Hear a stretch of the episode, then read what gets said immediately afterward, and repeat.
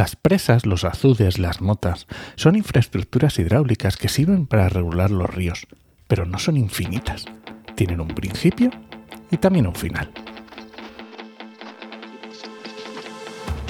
Comienza Actualidad y Empleo Ambiental, un podcast de Juan María Arenas y Enoc Martínez.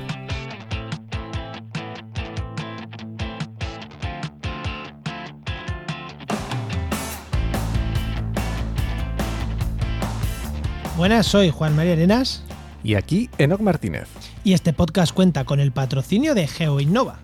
profesionales expertos en territorio, medio ambiente y sistemas de información geográfica que puedes encontrar en www.geoinnova.org. Hoy, en el programa 180 del martes 16 de mayo de 2023, hablamos sobre demolición de presas, azudes, barreras de ríos. Es que eh, no me has puesto presas, pero es que no es, no es presas. o sea, no es solo presas. Vamos a hablar de otras cosas también. Pues tienes razón. Sí, ahora es que está muy de moda este tema. ¿eh? Este tema ahora los magufos le ha dado por esto y por los chest trails y, y tenemos bastante ¿eh? con los dos temas. No hay manera, ¿no? No hay manera, le ha dado por decir que la sequía es provocada y que el gobierno quita presas. Bueno, pues vamos a hablar qué de verdad hay en esta de que el gobierno quita presas, porque es verdad, el, go- el gobierno está desmantelando presas. Pero antes, pero antes, ¿qué tal? Antes, mira, antes no. Primero, ¿qué tal tu semana? Luego damos paso al invitado, así que vamos a empezar por el principio. ¿Qué tal tu semana? Pues muy bien. Yo tengo newsletter, newsletter que sale hoy también, que coincide justo los martes. Hay martes que sale newsletter hablando también de técnicos de sostenibilidad y, y- y detalles que hay que tocar cuando se envía una propuesta de, de trabajo, de currículum. Que es Eso, cuando se el currículum. Eso es. La tú newsletter qué de tal? trabajo ¿Qué tal tu medio ambiente semana? te refieres, ¿no? Eso es, la newsletter de trabajamediambiente.com. Y Juan, ¿tú qué tal tu semana? Pues hemos estado con varias webs eh, que tienen que ver. Una de Pim Edelar, que es un investigador de Pablo de Olavide, que le hemos estado en la web, a una escuela de ingeniería de, de- la Universidad de Valladolid, pero que está en Soria, también le hemos estado haciendo la web. Y, también hemos estado, que se ha incorporado a trabajar con nosotros, Ara, Ara, Ara- Araceli, Ara de Biocaótico, que se ha metido a trabajar con nosotros para darle una vuelta grande a las redes de Oikos. Entre Bea y yo estuvimos plan hablando, Bea, nuestra compañera, que es quien- Bea Díaz, que es nuestra CMO, y estuvimos viendo, oye, hay que darle una vuelta a las redes sociales, vimos en Araceli y en Ara una buena persona para darle una vuelta a las redes. Entonces, bueno, pues creo que estamos haciendo cosas diferentes, no sé si nos saldrá bien o mal, pero os recomiendo que sigáis las redes de Oikos MSP y, y nada, y veréis ahí a Ara en, en su esplendor haciendo un poco lo que ella, lo que ella hace, ¿no? Que muchas veces cuando, joder, cuando te traes personas que saben hacer una cosa y las pones a hacer otra diferente, pues para eso no te traiga una persona que sabe hacer una cosa. Entonces hemos dicho, si nos traemos a esta que sabe hacer esto, pues que haga esto. Y ya te digo que el primer vídeo está chulo, ¿eh? El primer vídeo está chulo, ¿eh? Sí. Y pues nada, pues, pues eso, con eso, con eso hemos estado, ¿no? Bueno, otras muchas cosas, pero bueno, esas tres cosas sí, con las últimas que hemos estado estos días previo a la grabación. Muy bien. Venga, pues venga, paso al invitado, ¿no? Dale.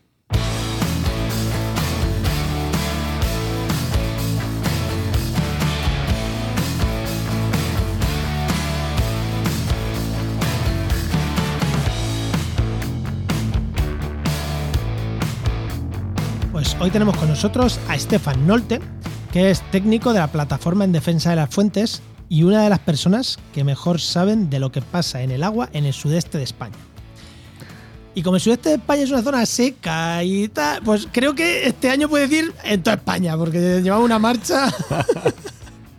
Muy, buenas, Stefan, ¿qué tal? Muy buenas, ¿qué tal? ¿Cómo estás?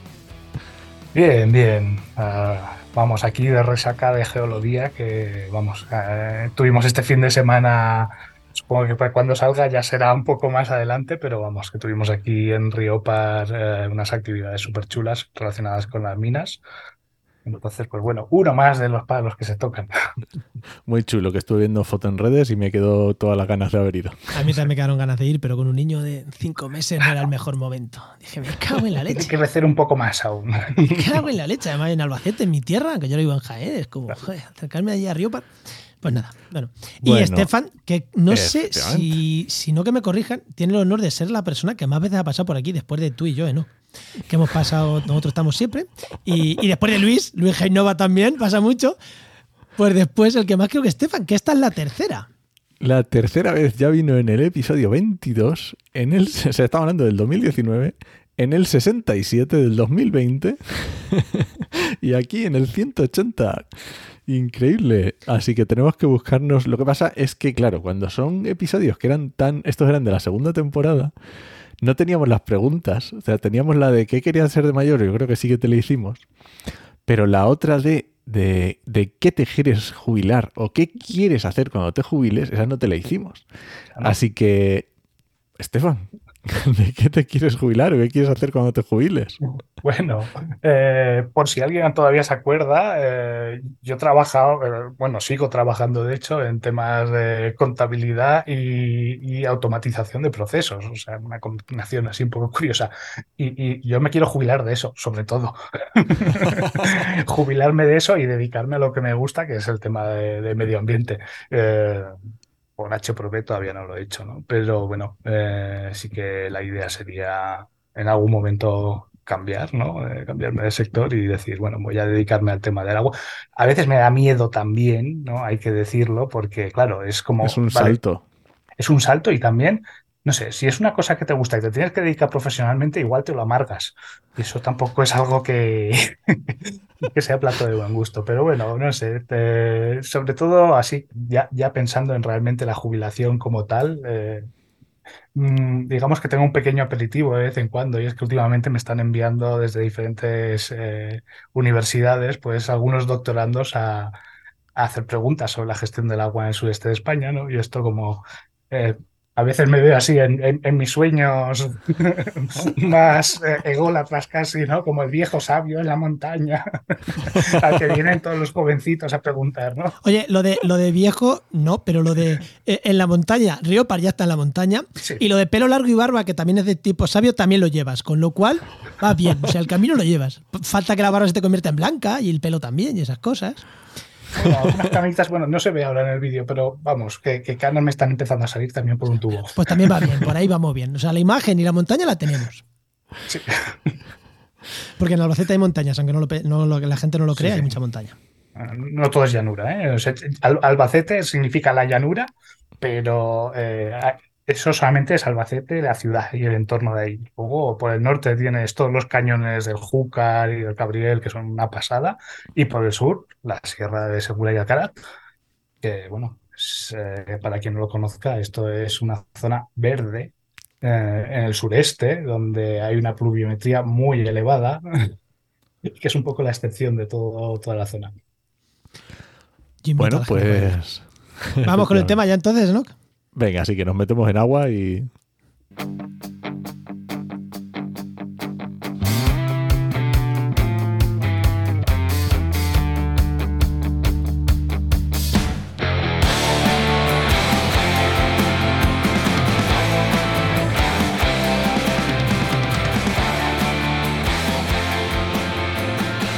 Cuando hablamos de desmantelamiento de presas, de desmantelamiento de azudes, de quitar barreras transversales en los ríos, eh, mucha gente dice, oh, encima en esta época, madre mía, están haciéndolo, muchos magufos, están haciéndolo para que haya más sequía, para poder meterlo en la Agenda 2030, para... Ojo, ojo, que esto se lleva haciendo desde el 2005 aproximadamente. Y es cierto que se han desmantelado en torno a unas 600, los datos que está mirando yo, unas 600 presas azudes y demás, de los 18.000 que dependen del ministerio. Y del ministerio dependen los ríos que cruzan varias comunidades autónomas. Pero hay muchísimos ríos en Andalucía, en Extremadura, que digan Andalucía, en, Murcia, en Comunidad Valenciana, en todo el norte de España, que dependen de una y eso no depende del ministerio. O sea, solo del ministerio 18.000, de los cuales se han desmantelado sobre 600 desde el 2005. O sea, estamos hablando de muchos años. Muchos años, 18 años. Y sí, se están desmantelando, pero vamos a ver el por qué. Y no es para que haya más sequía y poder. No, no es nada relacionado con eso. No, son planes maquiavélicos del gobierno. Estefan, más o menos los datos que he dado son aproximados, ¿no? Más o menos son por ahí. más o menos, de hecho, o sea, eso de 2005 simplemente es el inicio de la Estrategia Nacional de Restauración de Ríos. antes también se hacía, o sea, nosotros tenemos aquí en Río, precisamente en relación con lo que contaba antes del Geología, tenemos una presa del siglo XVIII de Carlos de Lemaur, que es el que hizo los canales de Castilla, eh, y, bueno, pues en los años 80 mm, le dieron matarile a una parte, a uno de los estribos, porque claro, generaba una serie de problemas también a una zona que está habitada y en un sitio donde también hay actividad ganadera. Y bueno, pues estas son cosas que se iban haciendo de toda la vida. De toda la vida se llevan retirando algunos obstáculos que por H o por B pues bueno, pues resultan obsoletos y bueno, en este caso, por desgracia, ha tocado patrimonio cultural que igual sí que se debería haber conservado. Eso, eso te iba a decir, entonces, de, qué estamos hablando cuando la gente dice desmantelamiento de presas, desmantelamiento de barreras? ¿De qué, ¿De qué estamos hablando realmente? ¿De coger presas del pantano de enormes y quitarlos y echarlos abajo? ¿O de qué estamos hablando de realmente? Hablamos en general de un problema mucho más amplio. O sea, eh, las, las, barreras transversales son solamente un tipo de barrera. O sea, también ahora mismo, por ejemplo, uno de los titulares así modo bulo que ha corrido era relacionando como todo el presupuesto de la Estrategia Nacional de Restauración de Ríos con la eliminación de presas. Más allá de mm, la diferencia entre presa y azul, realmente la Estrategia Nacional de Restauración de Ríos es una, mm, eh, una estrategia muchísimo más amplia que, lo que busca, bueno, pues es entre otras cosas también eliminar barreras longitudinales, o sea, por ejemplo, las motas que mm, son paralelas al, cauce del río. Sí, como que eh, encajonan los, los cauces. Exacto que de eso hablamos cuando en el episodio de las inundaciones en, Murcia. Eh, eh, eso, por ejemplo, es una parte de la Estrategia Nacional de Restauración de Ríos, también la erradicación de especies exóticas invasoras. hay toda una serie de actuaciones que eh, van dirigidas a, mejorar la salud ecológica y también los usos mm, sociales de, exacto, de, los ríos, con lo cual pues bueno, eh, realmente la eliminación de lo que son las barreras transversales es solo una pequeña parte. Y, bueno, responde a la lógica esta de, eh, bueno, intentar conseguir más bien que mal. Todo esto es un proceso que está reglamentado desde hace un montón de años, eh, que bueno, pues que hay una serie de ingenieros que evalúan con todo un procedimiento administrativo si esa barrera todavía cumple una función o no. Claro, es que. Exactamente, que, hablamos de restauración de ríos y parece que es que aquí los ecologistas quieren o queremos ríos mucho más bonitos, restaurados, que sean ríos, que no sean canales. Pero es que no solo es eso, es que estas barreras tienen una función que dejan de cumplir o que incluso la cumplen mal o incluso se pueden romper y provocar un problema. Claro, aquí hay toda una serie de casuísticas muy diversas. ¿no? Eh, eh, la gente tiende a pensar como que las, las obras hidráulicas tienen una vida infinita y, eso no es así. O sea, las obras hidráulicas, bueno, uno, se pueden haber diseñado o planteado mal en algún momento, eso son cosas que siempre pueden ocurrir, suele ser la minoría, pero bueno, que, que, existe, ¿no? Eh, dos, puede ser simplemente que se planteó para un uso que ha dejado de existir. En muchísimos casos, por ejemplo, de estos pequeños azudes suelen ser para, bien para regadío de pequeñas huertas tradicionales, que a lo mejor ya tenían cientos y cientos de años y que se han abandonado por el tema de la despoblación. Entonces, obviamente, esa barrera ha dejado de tener utilidad. O centrales hidroeléctricas, que de esas hay muchísimas, que se construyeron en los años 50, que era un momento de muchísima carestía de electricidad, y que eh, entonces tenías la mano de obra prácticamente gratis, porque la gente en este país era muy pobre. Entonces podías enviar ahí a alguien que viviera en la misma central haciendo el mantenimiento a diario y que, bueno, llegado el momento, pues ya, eh, no, ya tenías que enviar a alguien hasta ahí cada vez y dejó de ser rentable. Que además suelen ser. La electricidad bajaron. Y, pequeñas, y, que no eran muy, pequeñísimas, Exacto. Eso eran las pequeñitas que en un momento dado de carestía sí que tenían su, rentabilidad, su sentido, y bueno, con un cambio de las circunstancias económicas y sociales, pues han dejado de tenerlo y se quedaron abandonadas muchísimas en los años 80, en los años 90, cuando los precios de la electricidad bajaron notablemente y cuando además la gente dejó de vivir en el campo y encontró alternativas en otro lugar, encontró salarios mejor pagados. ¿Y qué problemas puede tener? Porque puede haber alguien que nos escucha y dice, pues bueno, pues que la dejen ahí, algo, para algo servirá, ¿no? Yo qué sé, pues ya que lo has hecho, aprovechalo. Pues, pues hay de todo. O sea, eh, en sí mismo esto es como, como dejar una casa abandonada. Muy parecido. Eh, una casa abandonada tú lo puedes dejar durante un tiempo abandonada y no pasa nada. Pero llega un momento en el que aquello, bueno, pues puede ser un lugar en el que se empieza a colar gente y que esa gente tenga accidentes porque, bueno, porque no, no, conoce del todo los sitios en los que esa casa no es segura. ¿no? Eh, por ejemplo, en muchísimos pequeños azudes eh, es un tema bastante desconocido para quienes no están familiarizados con los ríos. Generan una especie de remolino de aguas de reflujo que son una trampa mortal, que es difícil. Aguas abajo, sí. Para cuando te bañas, sí, es complicadísimo, sí. Es, muy peligroso, ¿no? Entonces, pues bueno, es un, tema a vigilar, ¿no? El tema de la seguridad para las personas. También pueden ser embalses que en un momento dado, presas, pequeñas presas que embalsan una cierta cantidad de agua que pueden en un momento dado romper y hacer daño aguas abajo a otras instalaciones.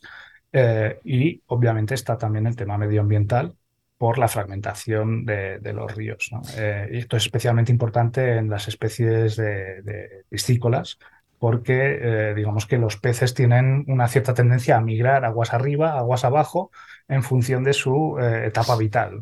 Aguas arriba, en las zonas de cabecera, tienden a criar, porque hay unos sustratos que son buenos para el desove y para crear ahí como pequeños nidos mientras que aguas abajo es donde muchas veces tiende a acumularse el alimento, porque claro, el río va arrastrando gran cantidad de materia orgánica por el camino y entonces la comida está abajo. Entonces los peces tienen que moverse y si les rompes esta migración dentro del río, pues bueno, creas problemas dentro de eh, la estabilidad de estas especies.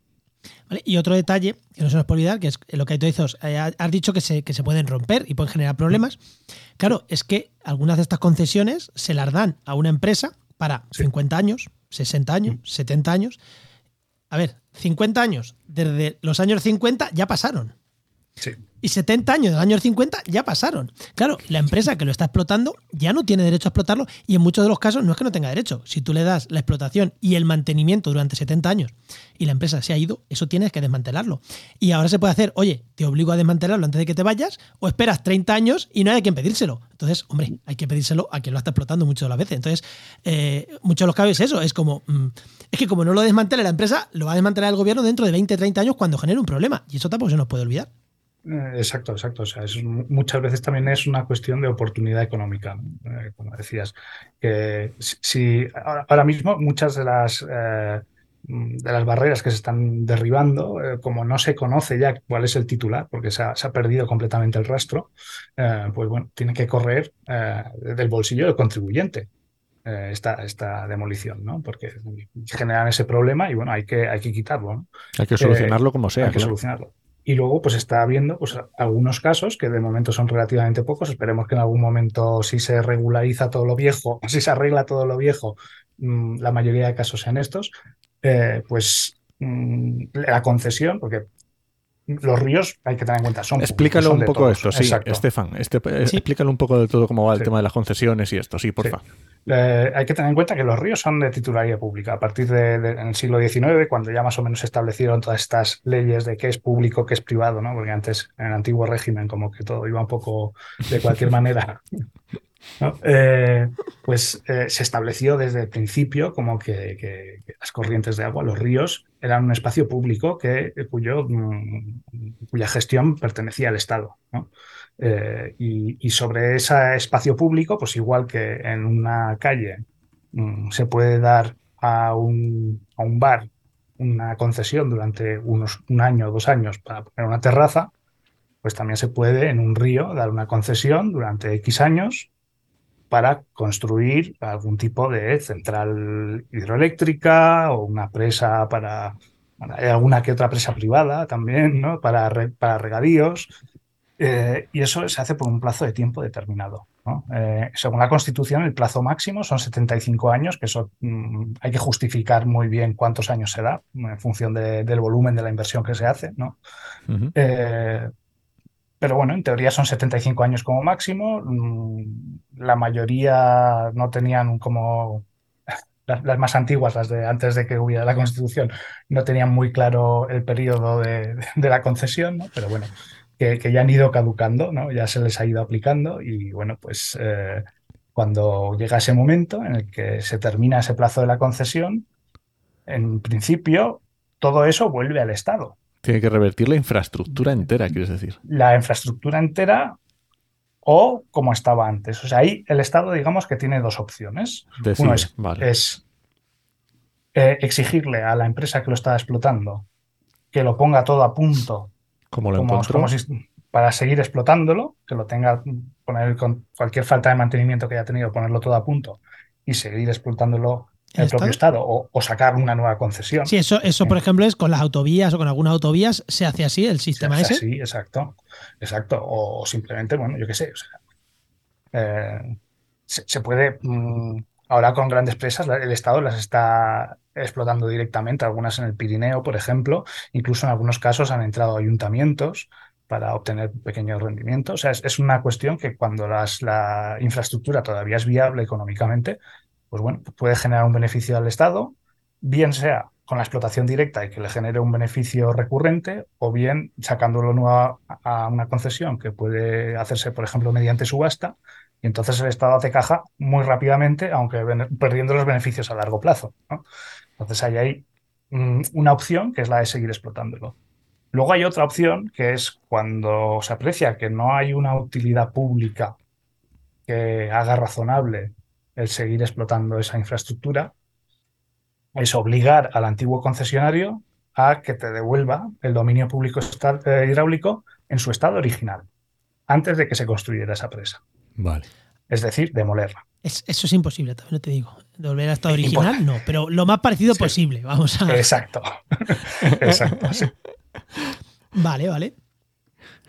Y digamos que algunas de estas están caducando ahora y ahora nos encontramos con la vicisitud de que tenemos que demoler. Exacto, exacto. O que tenemos que analizar exactamente qué se va a hacer con ello. Vale, pero se está haciendo, eh, antes de entrar ya en temas, se están demoliendo más ahora con este gobierno, porque es que parece que ahora, es que llevamos una semana que, que parece que es, o sea, es que, mm, o sea, tú te pones a ver internet eh, Twitter y, o sea, y entre los de los chemtrail y los de las presas, es que parece que mm, es que es alucinante. Es que parece que cada, día se están demoliendo 500 presas en España. Eh, o sea, es que alucinante. ¿Se están demoliendo más ahora? ¿Tienes algunos datos de si ahora...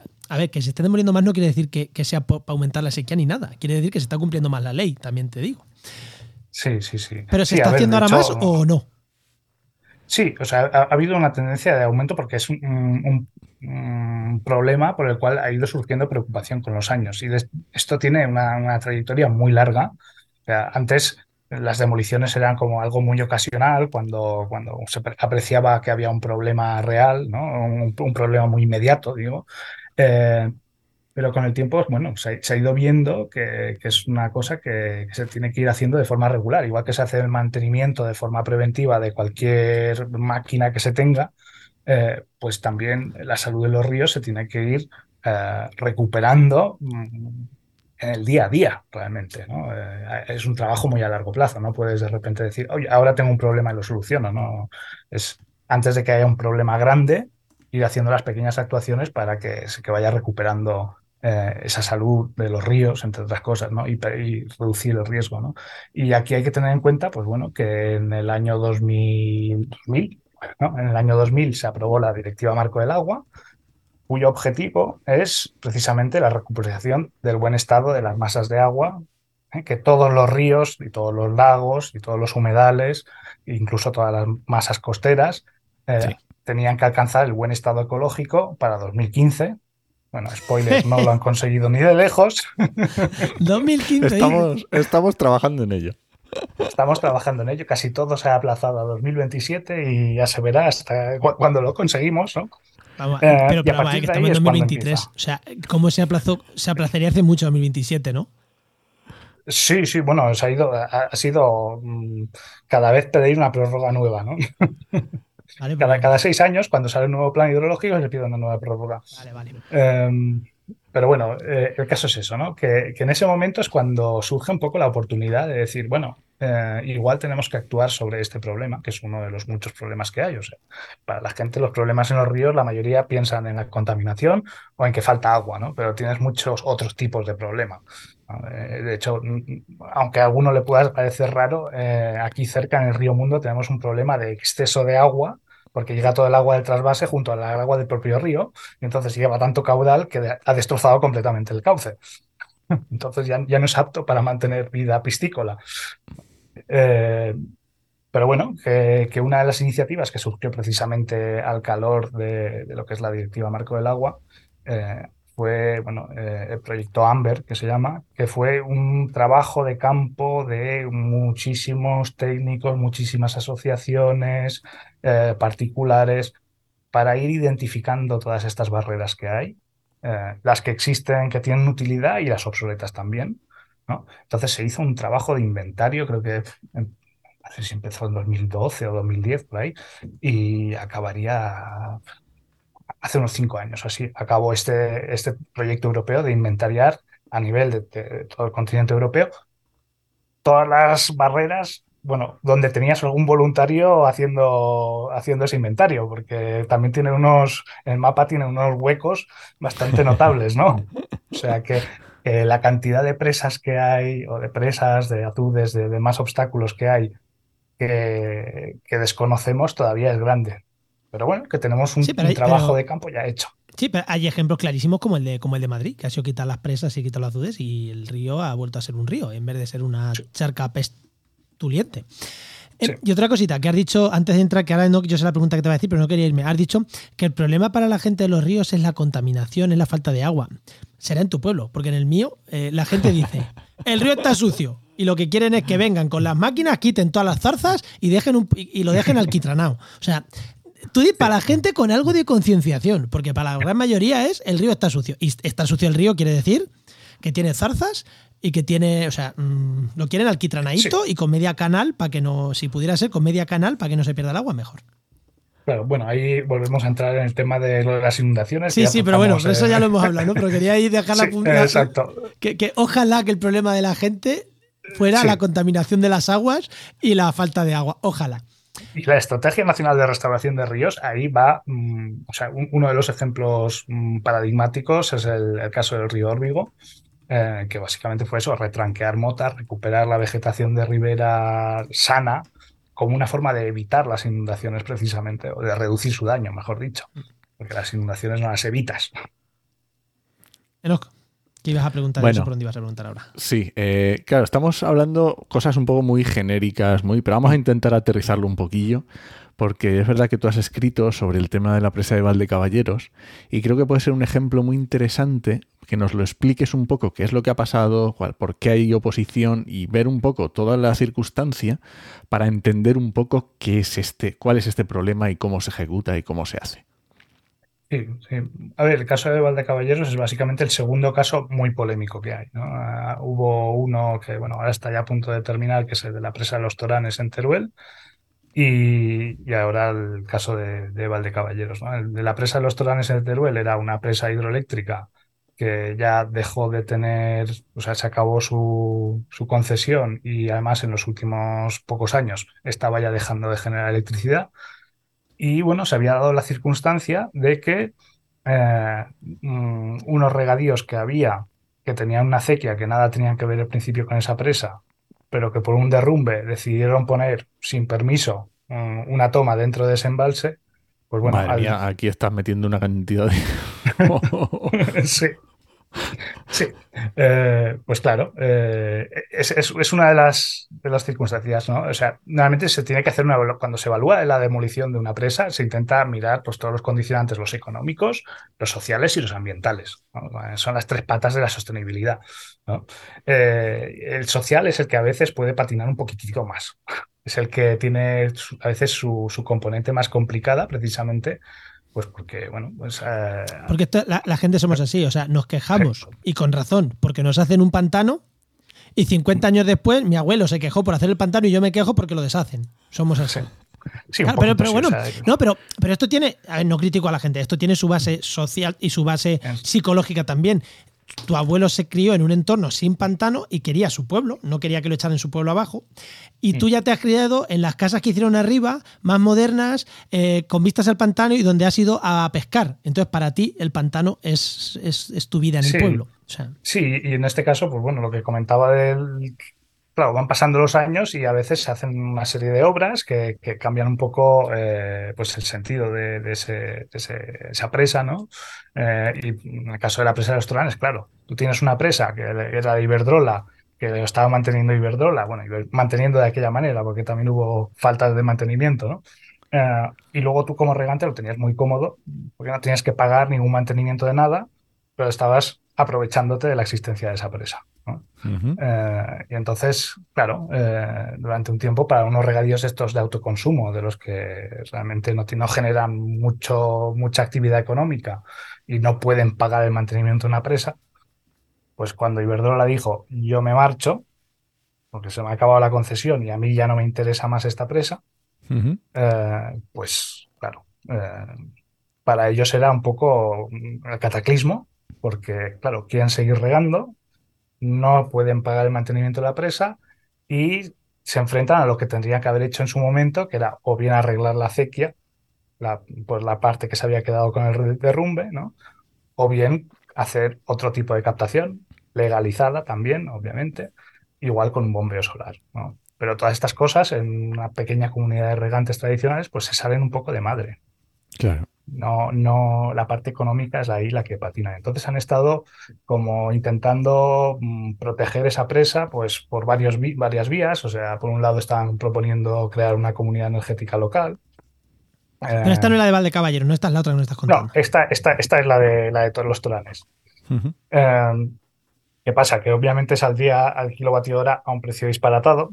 Entonces por ahí tampoco iba muy bien. Y por el otro lado también quisieron como que, se declarara bien de interés cultural para intentar eh, financiar el mantenimiento con otros fondos de otro lado. Entonces al final ahí vemos que muchas veces lo que choca es la parte económica y la parte social. Y no tanto la ambiental. Y en el caso de, de, la presa de Valdecaballeros es un caso muy parecido, porque, bueno, mm, para quien no lo sepa, se construyó dentro de la cola de otro embalse. O sea, el, caso de Valdecaballeros está en Badajoz, en la cuenca de Guadiana, eh, toda esa zona durante los años 50 y hasta el año 1990 se construyeron una cantidad inmensa de grandes embalses eh, para poner en regadío eh, toda la zona de, Badajoz, del sur de Badajoz, que se llamaba el Plan Badajoz, y también para generar electricidad eh, que bueno, pretendía en ese momento que, pues, dar electricidad a, una zona deprimida, económicamente. Deprimida. Exacto. Y, se, pensaba que eso atraería industria, al final atrajo menos de la que se pensaba, pero bueno. El tema es, es una zona en la que hay grandes embalses y en la que en un momento dado se decidió construir una central nuclear. Y una central nuclear, eh, para quien no lo sepa, genera una cantidad de energía tan bestial, no solo la electricidad, sino de calor, porque es una central de tipo térmico, eh, que necesita mucha, mucha, mucha agua para refrigerarse. Entonces ahí es cuando se empezó a construir la presa de Valdecaballeros, dentro de la cola de uno de estos grandes embalses que se habían construido antes para el regadío, y simplemente como una forma de dentro de esa cola de desembalse tener siempre la cantidad de agua suficiente para poder refrigerar bien la central. A lo mejor hay alguien que les resulta raro esto de hacer embalses en la cola de otro embalse, pero esto se hace nada más porque eh, según en un embalse normal, en la parte de arriba, en la parte, digamos, más de, parte de abajo del río que está pegado a la presa, si sube un metro el agua, pues no hay mucha variación. Pero en un embalse que tiene mucha, mucha superficie, eso en la cola del embalse, a lo mejor un metro significa que, el agua desciende en, en horizontal, a lo mejor 10, 20 metros. Entonces se hacen estas embalses de cola para mantener agua en esa zona, para que no haya tanta variación. Entonces, claro, es lo que está explicando Estefan para el tema de la central. Exacto. Y eso es básicamente lo, que, el motivo por el cual se hizo la presa de Valdecaballeros. ¿Qué sucede? Cuando la central de Valdecaballeros estaba pues a unas tres cuartas partes terminada, se, se lleva a cabo la moratoria nuclear. Es paralizar toda la construcción de centrales nucleares, eh, que bueno, sobre eso puede haber mil opiniones, pero es algo que pertenece al pasado.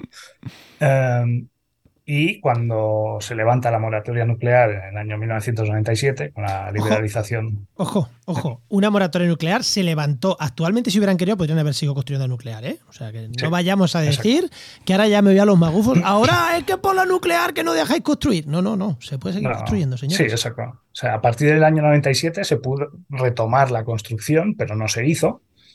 Eh, Y, bueno, eh, en ese momento, pues ya se dijo, ya en el año 2001, que bueno, que los propietarios, bueno, los concesionarios, o sea, Endesa e Iberdrola, que eran quienes estaban construyendo la central nuclear, mm, ya dijeron, no nos interesa mantener esta, esta presa, porque además tampoco la habían terminado, no, no, no les dio tiempo de terminarla del todo, le faltaban algunas instalaciones de seguridad, había un boquete, un, agujero bastante grande en un canal de desviación ¿no? que, que, se había construido bueno, precisamente para facilitar la construcción de esta presa. Había un canal de desviación de agua y eso se dejó abierto. Eh, y, y, bueno, pues claro, ya en 2001 se dijo, oye, esto a mí no me interesa porque yo no voy a seguir aquí construyendo una central nuclear. Y, 2001, has 2001. En el año 2001. O sea, fijaos que ha llovido. Bueno. Nunca mejor dicho. A lo mejor llover, llover no ha Llover, llover a lo mejor no tanto, pero. Bueno, hubo ahí un periodo muy húmedo de por medio. continúa, continúa, perdón. Sí, bueno, el caso es eso, que en, ese momento, em, digamos que el tema de, demolerla no estaba tan encima de la mesa. Eh, todavía era una cosa como muy tabú en, en, España, sobre todo con una presa de esa entidad. ¿no? Y entonces eh, claro, el proceso era, vale, esto revierte al Estado, ¿qué hacemos con ello? Y se analizó la posibilidad de decir, vale, pues terminamos la presa y le damos algún uso. Y se vio que, bueno, uno, un uso no iba a tener, o ningún uso así medio razonable. Y dos, que si se cerraba la presa y se terminaba de inundar, iba a tener un impacto ambiental, que claro, en su momento, cuando se construía la central nuclear, esas cosas pues daban un poco más igual, ¿no? Pero que ya en ese momento ya se vio que si se cerraba la presa y se llenaba del todo, pues iba a generar un impacto medioambiental que sería inaceptable, que se consideraba inaceptable. Entonces, como que la cosa quedó eh, en el aire. La presa no revirtió al Estado, siguió abandonada, porque ni Endesa ni Iberdrola querían hacer el mantenimiento de aquello y en una situación pues, eh, de cada vez mayor peligro, más degradación, pero que mientras tanto los ayuntamientos de Valdecaballeros y Castilblanco em, vieron una posibilidad de construir ahí una toma para abastecimiento de agua potable. Y aquí es donde empieza el problema. El problema social grande. ¿no? Que es que, bueno, mm, cuando ya se retoma el tema de la extinción de la concesión, se dice, oye, a ver, esto no, no se puede tener, porque ahora más recientemente el, tema de seguridad de empresas eh, se le ha dado mucha más importancia en los últimos cinco años o algo así, es cuando ya se ha retomado como eh, la importancia de que todas las presas, todas las grandes presas de este país tengan su, mm, su plan de seguridad actualizado y que no haya eh, ningún problema. Que no la liemos, vamos. Exacto, exacto. Y que haya responsabilidad también patrimonial en caso de que haya algún problema. Entonces, claro, ya en Iberdrola lo primero que dicen es, oye, yo tengo aquí este embalse que es un marronazo y aunque no les haya acabado la concesión como tal, dicen, yo renuncio, porque también se puede renunciar a una concesión, ¿no? Yo renuncio a esto. Y ahí es donde se inicia el nuevo procedimiento. ¿no? Y bueno, la Confederación Geográfica de Guadiana lo primero que hace es decir, bueno, pues vamos a ver aquí, vamos a, ver las partes eh, interesadas que pueda haber, vamos a sacar esto a información pública, informamos a los ayuntamientos, informamos a la Junta, hacemos las consultas pertinentes, ¿no? Y, bueno, eh, obviamente hay una serie de organizaciones medioambientales que lo primero que dicen es esto hay que demolerlo, ¿no? Están más del lado de la, eh, liberar los ríos de barreras obsoletas. Em, la, creo que la Dirección General, Dirección de Medio Ambiente de, Extremadura. de Extremadura, dice adelante, eh, adelante con la extinción de, esta concesión, porque pues, no aporta nada. Los ayuntamientos no dicen nada. La Dirección General de Industria de la Junta no dice nada. Y luego llegan a Endesa Iberdrola y le dicen a la Confederación, oiga usted, que dentro de este embalse hay una captación de agua potable. De los ayuntamientos que no se han dignado a contestar. Eh, a ver si mantenemos el embalse, o sea, a ver si os hacéis cargo vosotros del embalse, ¿no? para no tener que pagar en Desa la demolición. para mantener eh, este abastecimiento de agua. O sea que ahí estaba muy claro que alguien tenía que pagar y estaba todo el mundo silbando.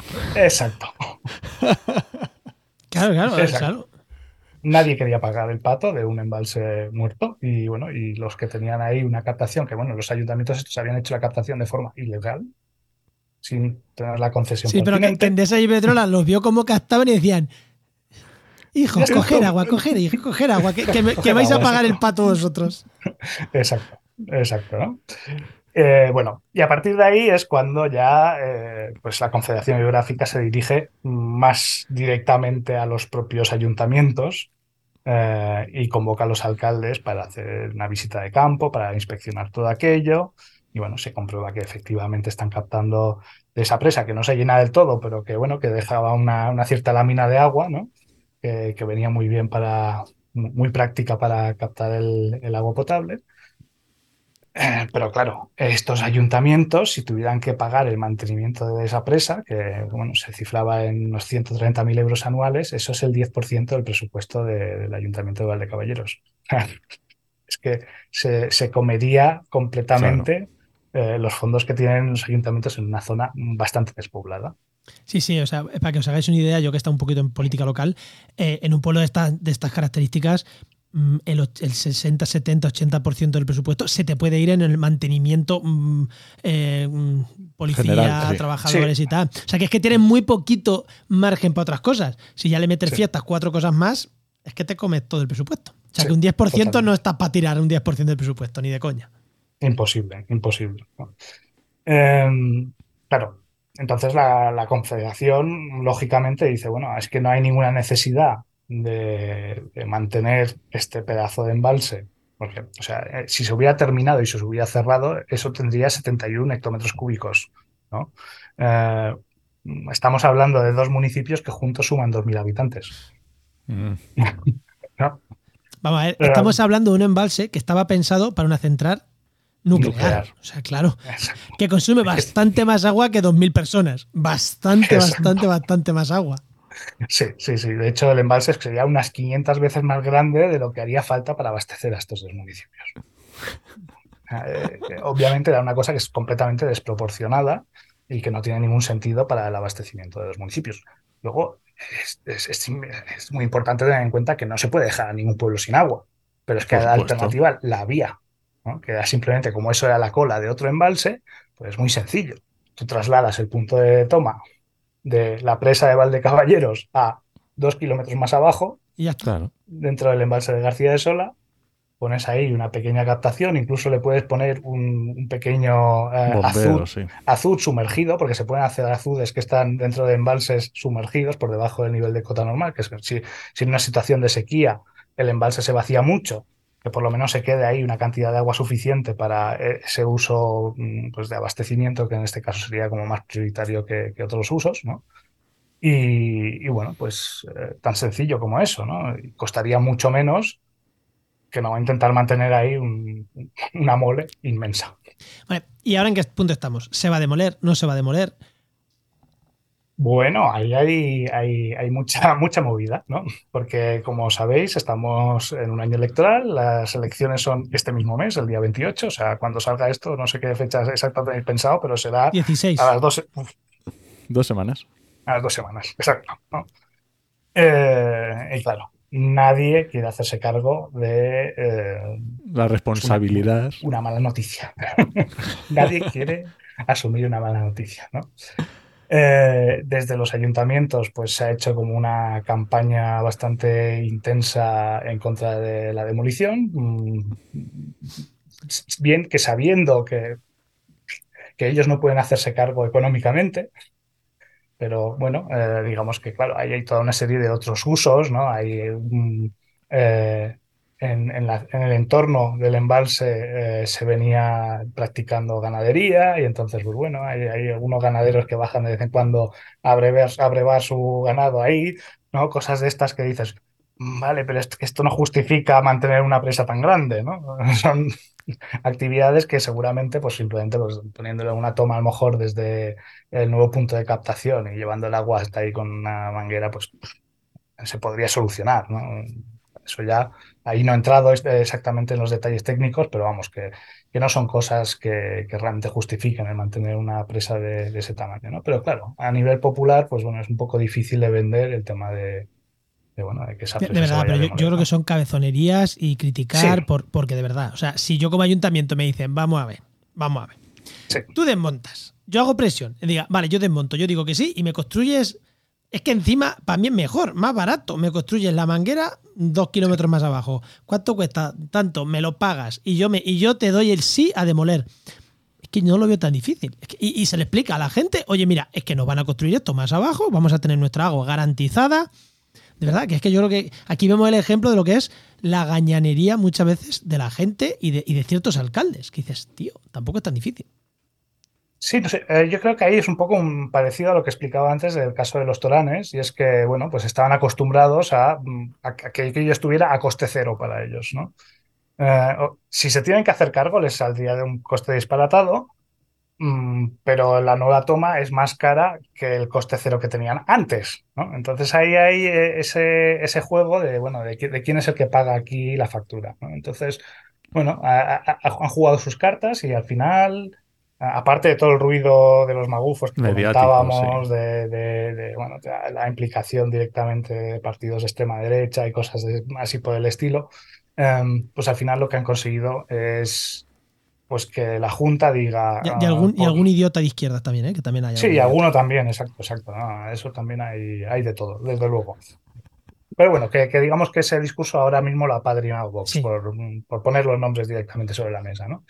Em, y bueno, el caso es eso, que, al final la Junta, eh, pues como es un año electoral y además, no voy errado, también son elecciones autonómicas en Extremadura, eh, pues obviamente también tiene que quedar bien. Y entonces ha dicho, bueno, pues yo me hago cargo. Yo me hago cargo de esto. ¿Qué pasa? Que eso de yo me hago cargo no puede ser una decisión que yo hubiera sido del cielo, eh, sino que tiene que justificarse. así de entrada, lo que comentábamos, Mm, en sí no es la, a nivel económico lo más racional, el, mantener esa presa, sino que hay una alternativa que es más barata, eh, mucho más barata de hecho, y también, eh, bueno, pues que si eso se mantiene, Iberdrola y Endesa pierden la obligación de demoler aquello. Que eso algún momento... exacto. Entonces, claro, eso ya empieza a oler un poco. Dices, por el contexto electoral podemos entender que esto es un tema eh, puramente de, estrategia electoral, ¿no? Eh, pero en otro contexto igual apestaría a corrupción. A mí me apesta más a corrupción que año electoral. Te lo iba a decir. Te lo iba a decir. O las dos cosas. O las dos cosas a la vez, ¿no? El caso es eso, que, para justificar el mantenimiento de esa presa, mm, sin caer en un, caso de eh, la figura, creo que sería malversación de fondos públicos. Bueno, no soy experto aquí en, leyes, sin caer en esas, eh, en, ese, esa posible o presunta corrupción, tendrían que justificar muy bien el mantenimiento de esa presa y parece improbable. Entonces, de momento se está diciendo, se estudiará, se estudiará, se estudiará. Ya veremos por dónde respiran. y bueno. Bueno, pues a lo mejor pues en, el programa 297 vuelves por aquí y nos cuentas qué pasa con esto, porque estas cosas van lentas, por eso lo digo. ¿no? Sí, sí, o sea, no, eh, no creamos que, que, cuando se acaben las elecciones al día siguiente ya vamos a tener la solución. No, no, no. no, no. Si esto empezó en 2001, se paró y luego en 2021 fue cuando se retomó. Vale, eh, no, no vas a venir para el 297, vas a venir para el 1527. bueno.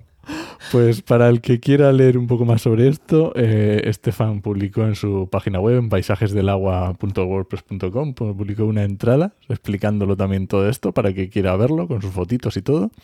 Y además en su Twitter también es muy activo, que cuenta muchas de estas cosas y, muchas más, que es arroba defensa barra baja fuentes. Así que para quien quiera seguir escuchando o leyendo a Estefan, ahí lo tiene, que está genial. Oye, Estefan, ya te ha hecho no que el spam. Siempre este es el momento spam, pero no sé si nos hemos dejado algo. ¿Necesitas algo más? No, no, no, el spam ya está hecho. Ya está hecho, te lo ha hecho no solo. sí, sí, no. Yo si acaso aquí un spam de otro tipo sería, eh, ya que se ha dicho tanto el tema de esto, de están tirando las, las presas ahora en momentos de sequía, ahora están a exposición pública los planes especiales de sequía. Todos los que están poniendo el grito en el cielo de que hay sequía, hay sequía, hay sequía y nos van a vaciar los embalses y no sé qué, que se lean esos documentos, que vean cómo se gestionan las sequías y que si tienen alguna objeción que hacer, es el momento ahora de hacer sus alegaciones.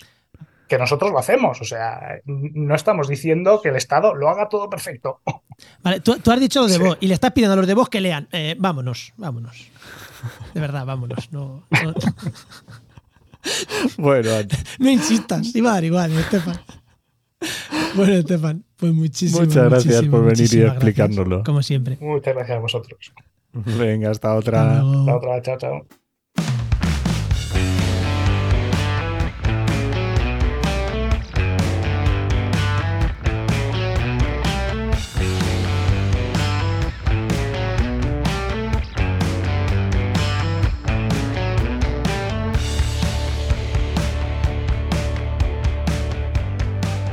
Vamos con la sección de Heinova, que tenemos aquí a Luis. Y ojo, si os habéis quedado con ganas de presar, de alude, de talude, de, de taludejería, de azudes y demás, quedaros que vais a tener otra pequeña ración. Un enfoque un poquito diferente, pero vais a tener otra pequeña ración del tema, ¿no, Enoch?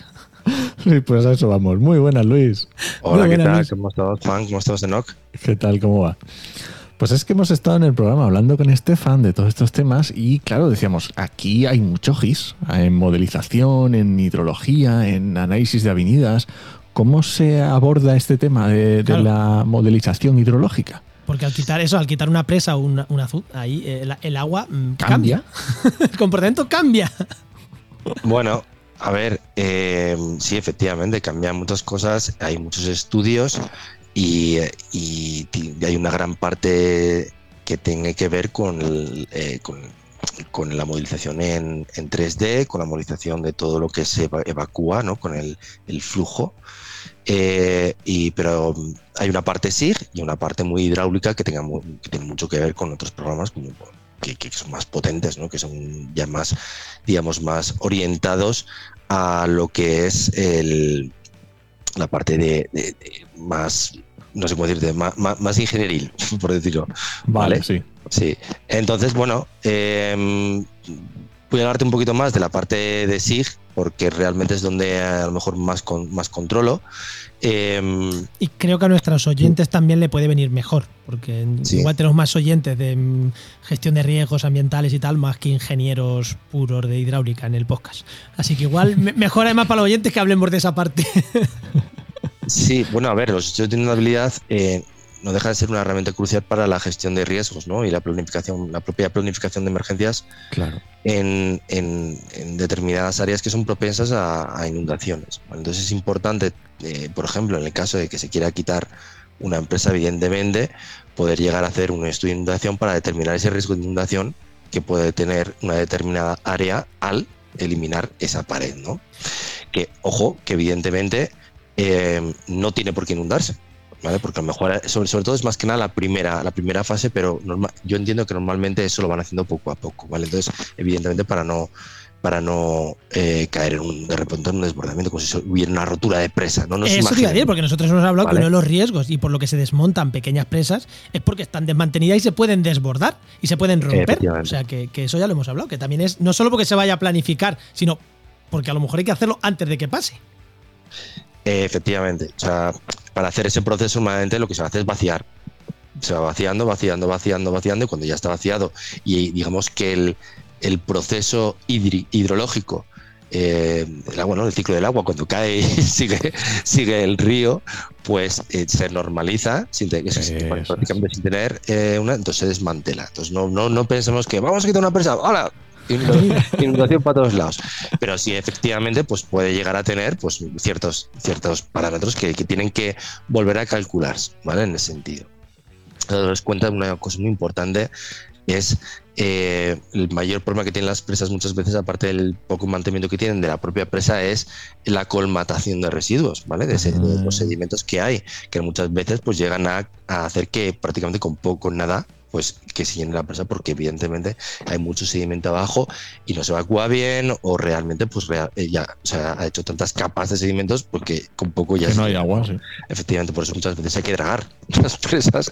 Hay que ir quitando ese mantenimiento también de la propia eh, para el propio fondo para poder eliminar ese cerrado. Entonces, cuando se hacen este tipo de, estudios, eh, hay, mm, digamos, dos cuestiones muy importantes, que es la profundidad, como os estoy diciendo, y el propio flujo del agua. Bien, entonces, para hacer esos estudios, digamos, dentro de un estudio hídrico hidrológico, em, eh, tienes que tener una recopilación de toda esta información.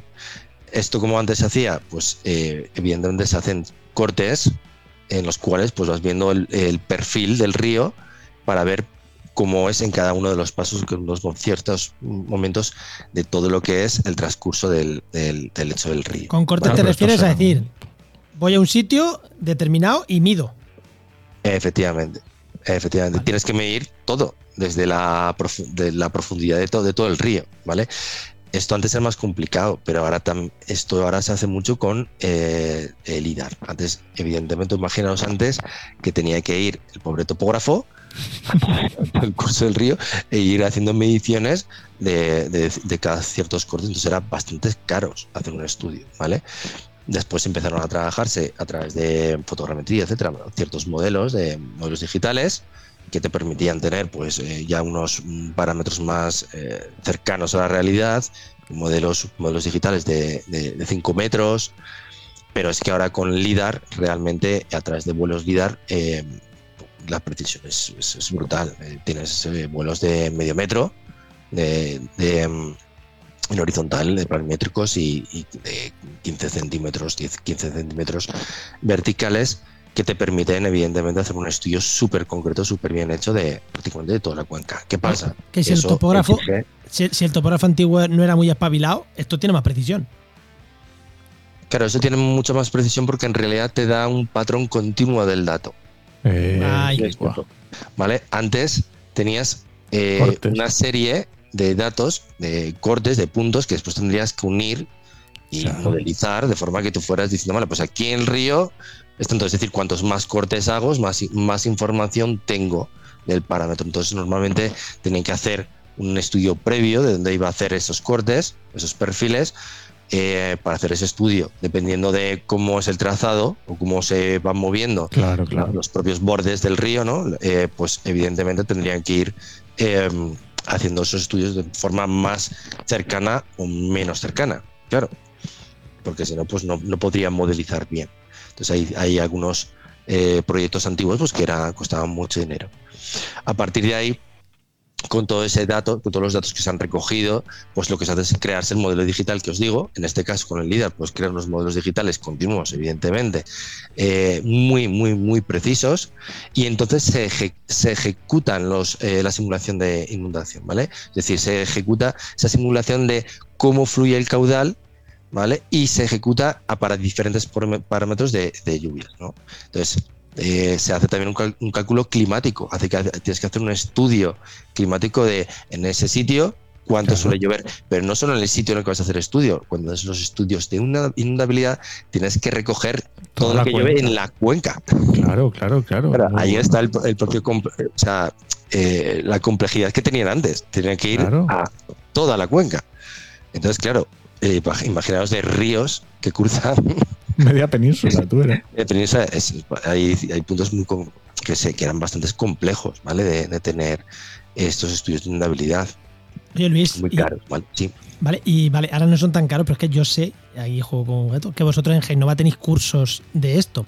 Claro, ¿hay algunos software específico que se use? ¿No es más una metodología? Eh, ¿O tenéis variedad y variedad de cosas? Pues yo sé que tenéis cursos que tienen que ver con, con, con estos temas de, de hidrología. Sí, a ver, eh, como te digo, hay diferentes tipos de, tecnologías. La parte más hidráulica, como puede ser eh, uno de los softwares más concurrentes en ese sentido, concurrentes, que es el de ECRAS, ¿no? que es el, uno de los que más formamos. el que más se utiliza. ECRAS, ¿no? ECRAS. ECRAS, sí. Y después, eh, digamos que la, la, parte más GIS, que lo que hace es importar toda esa información Em, y poder eh, verla, visualizarla y modelizarla dentro del sistema de información geográfica, ya no la parte de GeoRAS o Arquidro, o eh, digamos incluso ya trabajando con eh, los modelos de espacio análisis, etcétera, que ojo que estoy hablando del antiguo ARMAP, ¿vale? Central Gris Pro pues tiene esos mismos módulos de otra forma. Pero sí, digamos que todo en ese sentido, eh, eh, cada una de las partes es diferente. Una es la parte hidráulica, en la que te va a decir cuál es el flujo corriente, y la parte de eh, después más GIS, que es la que te va a dar esos parámetros de inundabilidad, esos tramos en los cuales pues de diferentes caudales, a diferentes años, pues te va a llegar la, la inundabilidad. Pues la verdad es que es un tema interesante también, ¿eh? y, para profundizar también tiene que haber aquí, no, no, tiene que ser sencillo, tiene que estar chulo.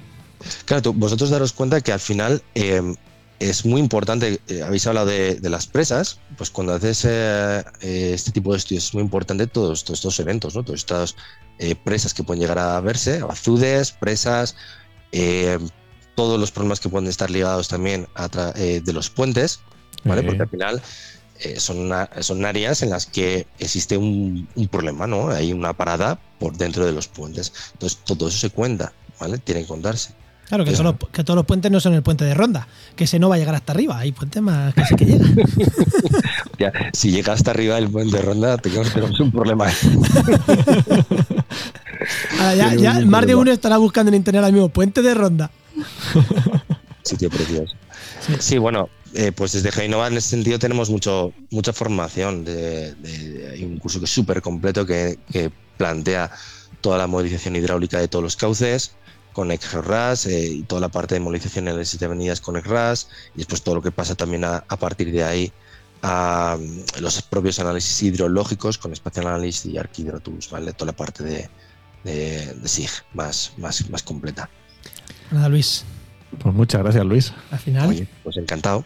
Muchísimas gracias, como siempre. Hasta la semana que viene. Venga, hasta luego. Pues recuerda que este programa te llega gracias a nuestro patrocinador, a GeoInnova.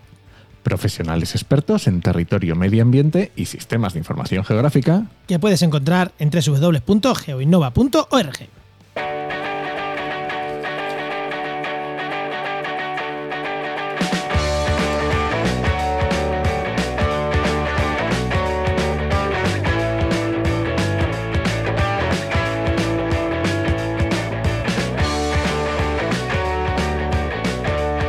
no, ¿nos vamos o qué? Vámonos, ¿no? Déjame te recomiendo un podcast. Venga, recomiéndame algo, sí. Tertulias en Pangea, un podcast bastante chulo. Solo me he escuchado el último episodio, pero mm, igual tiro hasta para atrás y no me espero al siguiente. o sea, te tiene que haber gustado para eso, ¿eh? Está muy guapo. El último era sobre los niños en la prehistoria, porque claro, están infrarrepresentados es muy interesante cuando se habla de temas, por ejemplo, de las mujeres en la prehistoria, que se han ha habido ahí formas de verlas a veces que están no están tan bien como se deberían, pues los niños es otro ejemplo más de que no se han estudiado igual correctamente por su complejidad y por circunstancias. Así que muy interesante. Pues nada, pues igual le doy una oportunidad, fíjate. bueno, anda, pues vamos. Este podcast pertenece a la red de podcast Podcastidae, la red de podcast de ciencia, medio ambiente y naturaleza. Y muchísimas gracias por compartir el programa, por comentarios que nos dejáis en redes sociales, bueno, por mover el programa en general y por eso, por, el cariño que nos dais, que siempre, siempre se agradece. Y nada, os esperamos. Eh, ahora sí, te esperamos en el siguiente programa de actualidad y empleo ambiental. Nos escuchamos. Adiós.